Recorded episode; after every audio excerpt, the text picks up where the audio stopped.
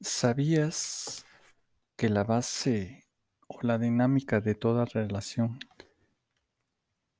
que sostengas con los demás se alimenta de la condición en que se encuentra tu propia relación? ¿Sabías esto? ¿Sabías que no eres víctima, sino completamente correspondiente? Lo que te afecta es algo que te corresponde.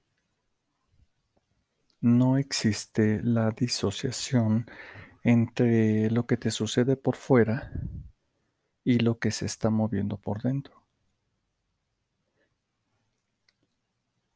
Si percibes que algo se convierte en un problema para ti, esto se debe a que eres parte del problema.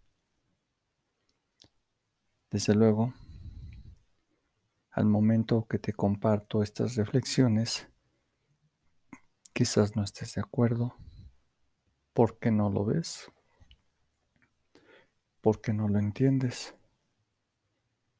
Porque no lo piensas posible. Y en este sentido, te entiendo. Pero el compartirte esta reflexión es para que tú te des cuenta, para tu propio bien. Porque en tanto sigas pensando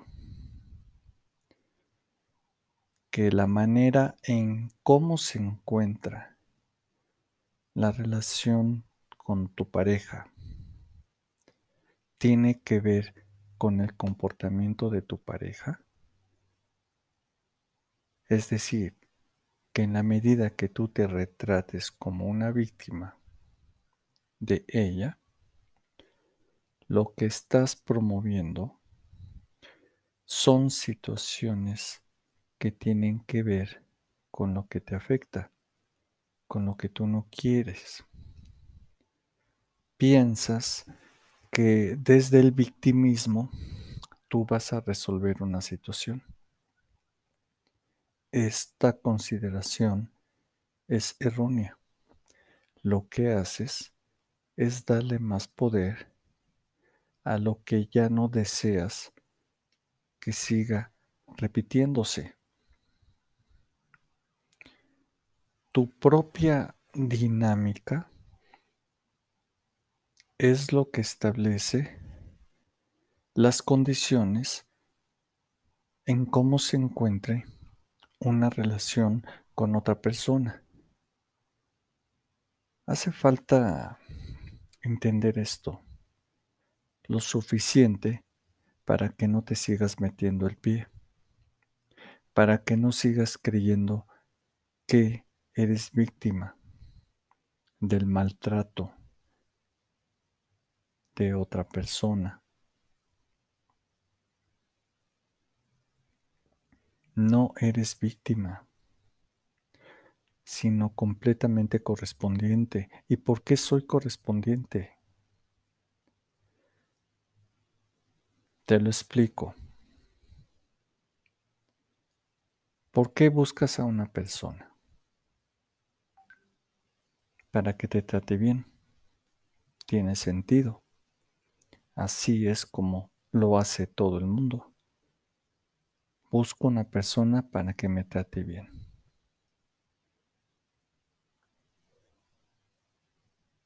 Ok. Dijéramos que es válido tu enfoque. Es válido en tanto exista coherencia ¿Qué significa eso? Que si una persona te trata bien, entonces tú la tratas bien. No, eso no es coherencia. Eso se llama conveniencia. Entonces, ¿qué significa coherencia? Que antes de esperar que una persona te trate bien, tú ya te tratas bien. Eso es la coherencia. No es lo mismo que tú busques a una persona que te trate bien para salvarte de tu maltrato que tratarte bien y en consecuencia relacionarte con otras personas que también se tratan bien y mutuamente, claro, son correspondientes, son coherentes. Donde existe coherencia individual, se pueden construir relaciones sanas. Cuando sucede al revés, juntamos, o mejor dicho, se juntan dos personas que viven de manera incoherente, maltratándose a sí mismas, en un principio te puedes sentir atraído, enamorado. Lo que tú no sabes es que la persona que estás eligiendo para que te haga feliz es la persona que cojea del mismo pie. Es decir, una persona que también tiene la necesidad de que la hagan feliz. Entonces tú, en realidad, escoges ciegamente a tu pareja. De ahí que después vengan las sorpresas. Tú no entiendes por qué te vuelves a topar con la misma gente, la que según tú no sabe amar. ¿Por qué te encuentras con gente que no sabe amar? Pues por la misma razón. Tú no sabes amar.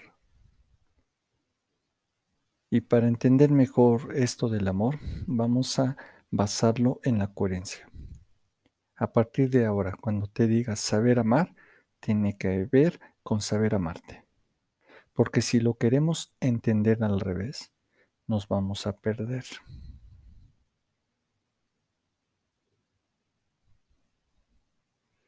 El amor tiene que ver con tratarte bien. Y como te tratas bien, disfrutas la compañía de los demás. Si alguien se pone pesado, no te lo tomas personal. Tratas de ayudarle a que él se trate bien. Esto no tiene que ver con consecuentarle sus majaderías. hasta el punto que tú ya no soportes más. Yo no estoy recomendando eso. Estoy diciendo que vivas coherentemente, tratándote bien. Por ti mismo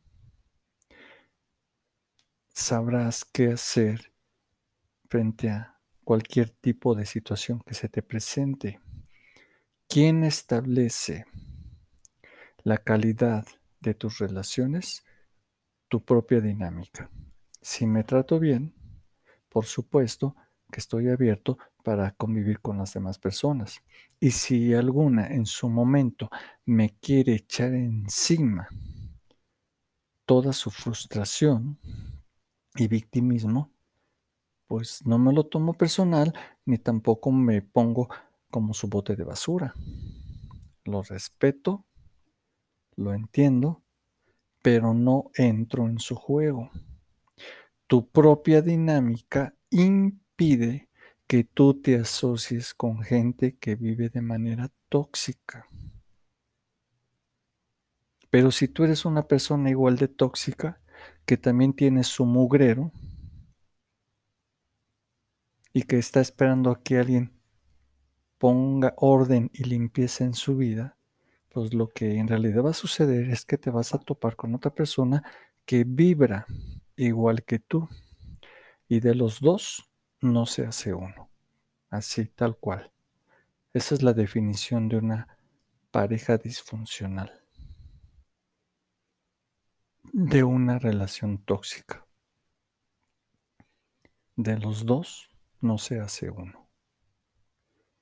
La responsabilidad es mutua. El problema son ambos. Desde luego, todos, cada quien, querrá adoptar el rol de la víctima. Es que si tú no hubieras cambiado, es que si tú esto, es que si tú aquello. Mira, cuando empiezas con el hubiera, es que tú no se vale, yo merezco, eres tan tóxico como la persona a la que estás señalando. Aquí no es de quién tiene la razón. Aquí no se trata de ver de quién habla mejor. Se trata de que te hagas consciente de tu dinámica personal y cómo ésta ha producido el resultado final. Una vez que lo entiendas, dejas de juzgar al otro, dejas de responsabilizarlo, dejas de poner la atención en lo que sucede afuera, cómo me tratan, cómo me ven, qué me hacen, qué no me hacen. Entiendes que el amor tiene que ver con la atención que te brindes. Y esta atención, este cuidado, este esmero que pones en tu persona es lo que comienza a ordenar tus relaciones y situaciones externas. Tu propia dinámica es la base. Es de lo que se alimenta la condición en que se encuentra cada una de tus relaciones con tu papá, con tu abuelita, con tus primos, con tu jefe, con quien tú quieras. Es importante que te des cuenta que no eres víctima, sino completamente correspondiente. Lo que te afecta, te checa. ¿Y por qué te checa? Porque para que tú tengas una experiencia, esta necesita estar precedida por un estado mental. Y cuando hablamos de estados mentales, tú creas tu realidad desde la manera como te piensas. Si tú consideras que eres un necesitado de amor, lo que vas a elegir a nivel inconsciente son a personas con tu misma necesidad. Y como los dos son cojos, ninguno se puede sostener por sí mismo, pues se convierten en parásitos, en chupa energía, en dependientes de por vida, en minusválidos. Ninguno de los dos tiene plenitud. Viven a la sombra del otro. Eso no es el amor. Eso es un remedio de amor. ¿Qué es lo que se promueve a nivel culturalmente? Y no lo tenemos que ver como una desgracia sino como una oportunidad para que cada quien se haga consciente de que las cosas suceden no por mala suerte, sino porque estamos asociados a esas condiciones que nosotros previamente sembramos y seguimos alimentando. Si algo se convierte en un problema para ti, esto significa que eres parte del problema. Si te molesta que una persona no sepa amar, ten presente que tú te metiste en esa relación por la misma situación, no sabes amarte. Por eso te afecta que la otra persona no te corresponda, no cumpla con tu expectativa. Obvio. Si tú fueras una persona que tiene claro que su bienestar depende de ella misma en cuanto a la relación, a la manera como te ves, te piensas, te sientes y lo que haces, a ti no te afectaría que una persona no cumpla con tus expectativas, porque no ves el amor como una necesidad, sino como una expresión de lo que tú vives. Pero cuando tú eres una persona que no vive con amor hacia su propia existencia, por supuesto que tú le vas a dar credibilidad a esas teorías en donde el amor tiene que ver con que alguien te quiera, con que alguien te demuestre, con que alguien te haga, que viva para ti y solo para ti y todo eso. Eso no es amor. Nunca será amor.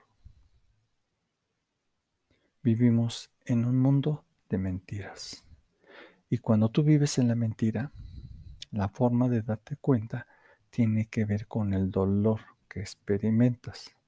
En tu inconsciencia piensas que el dolor te lo produce alguien. No, perdón. El amor te lo produces tú mismo al darle credibilidad a una mentira.